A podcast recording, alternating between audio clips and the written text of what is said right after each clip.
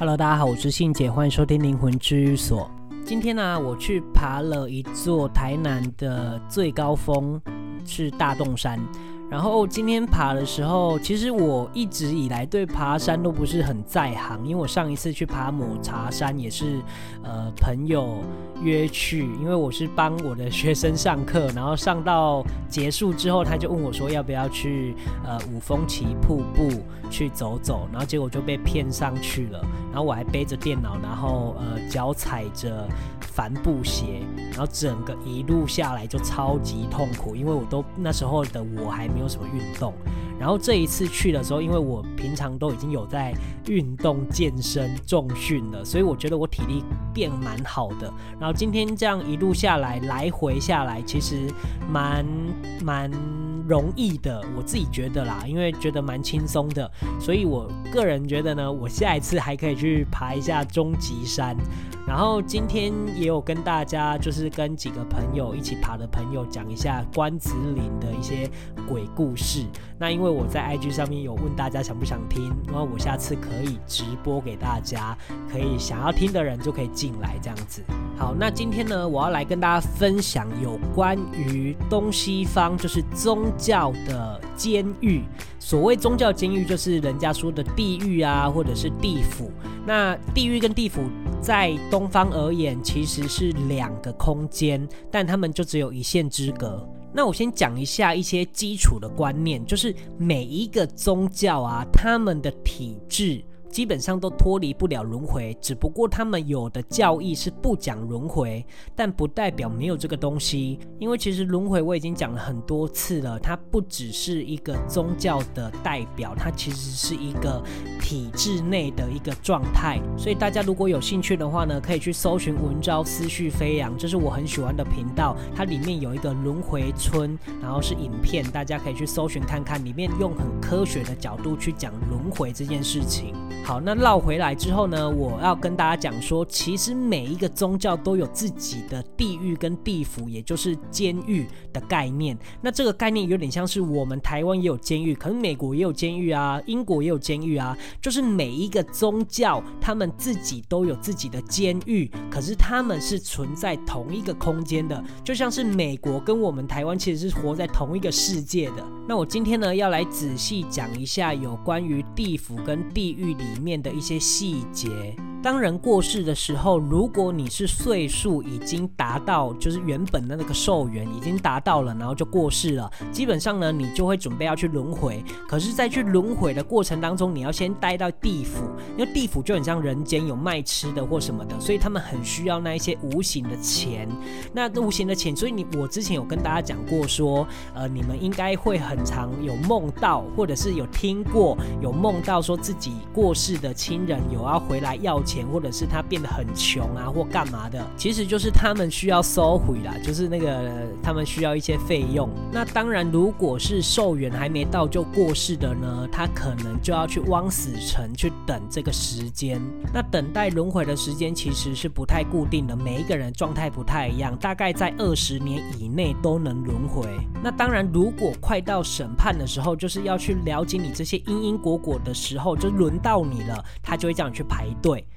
所以就是排队的过程当中呢，你就要去过那个桥。我们很常在那个呃梦里啊，或者是在处理事情的时候有看过那一座桥。然后当你走过那一座桥的时候，其实你走不过，因为那一座桥其实是看得到，但是踩不到的。所以一旦你踩下去之后，你就会直接掉下去。掉下去之后，就会开始一层一层的审判。那每一层它所需要的一些领域，呃，应该是说它每掌管的一个领域都不太一样，像是有呃。对于父母孝顺的事情啊，或者是你有没有做其他工作上的小人啊？为什么他们要去管这些领域呢？因为这些跟因果有关系。譬如说你在工作场合如果使用了一些呃小人招数啊，或者是你在感情里面去做了一些不好的事情的时候，他就会连接这个被害人的因果。然后就代表说它会记载，接着你去轮回的时候，这个因果就会在我们人的身上。也就是为什么我们都要处理因果，就是这个由来，因为他们都会记录。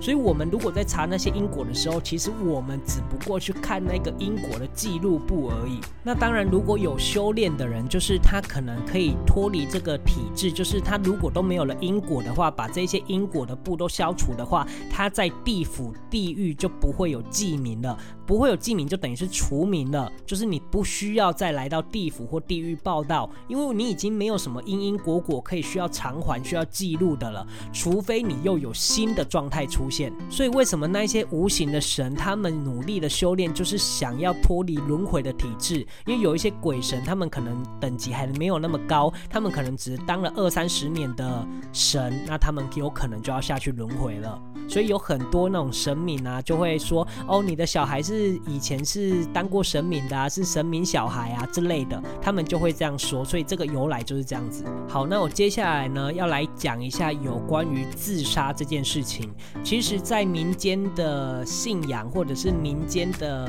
奇闻异事里面呢，大家很常听到说，自杀的人都会在同一个地方，然后一直不断的呃变成就是他自杀的那个动作，一直不断的重复。其实的确会发生这样的状况，但不是每一个都会发生这样子的状况，因为其实自杀的人啊，他们的那个念头会制作成一个空间，这个场域，这个空间呢，就是属于他们的空间，而这个空间其实是布满所有的痛苦的。如果他的念头没有突破，就是没有觉悟的话，没有顿悟的话，他会一直在这个空间、这个场域不断的重复，就是他前半个小时呃断气之前。跟后半个小时断气之后的状态，它会一直不断的重复，直到这个空间的场域时间点到了，那你的魂当然就也魂飞魄散了。可是大部分的灵啊，他们都还是有一些求生意志的，因为在很痛苦的状态，他们就很想解除这个痛苦。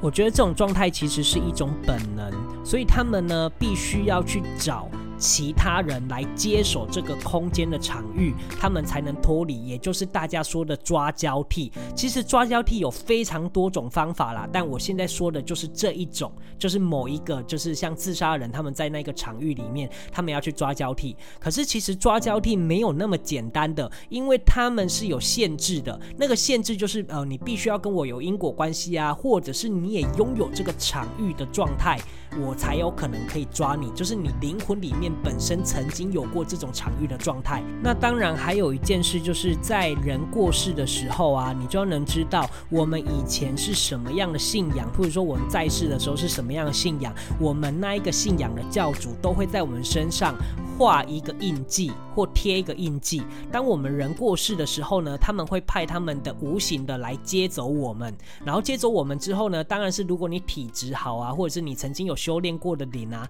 他就会把你留下来当他的小兵小将啊，或者是当他的文书处理啊之类的，或者是帮他做事。那如果没有的话呢，他就会帮你去报道，就是帮你填写那个轮回的报道单，然后送你去，可能叫人家过来接，或者是怎么样。的他们会，这是他们的工作，因为你毕竟你信仰他们，你属于他们立管，所以其实如果自杀人他们想要得到解救的话，他们必须要有无形界的帮忙，也就是呃可能去找他们信仰的那个教主去出手啊，或者是去帮助他可以脱离这个空间，不然他本身自己除非顿悟，他才能把这个空间的场域打破。那当然有时候我觉得自杀这件事情呢，他们在想的时候一定是想说啊，因为很痛苦。所以我想要解决，我想要结束这一切。但实际上，如果他们去了解无形界的一些灵魂的规则，或者是无形界的运营规则，他们就可以知道这只是短暂的。也许他们认为，呃，有可能是结结束了，但实际上在我们看来，不是真正的结束，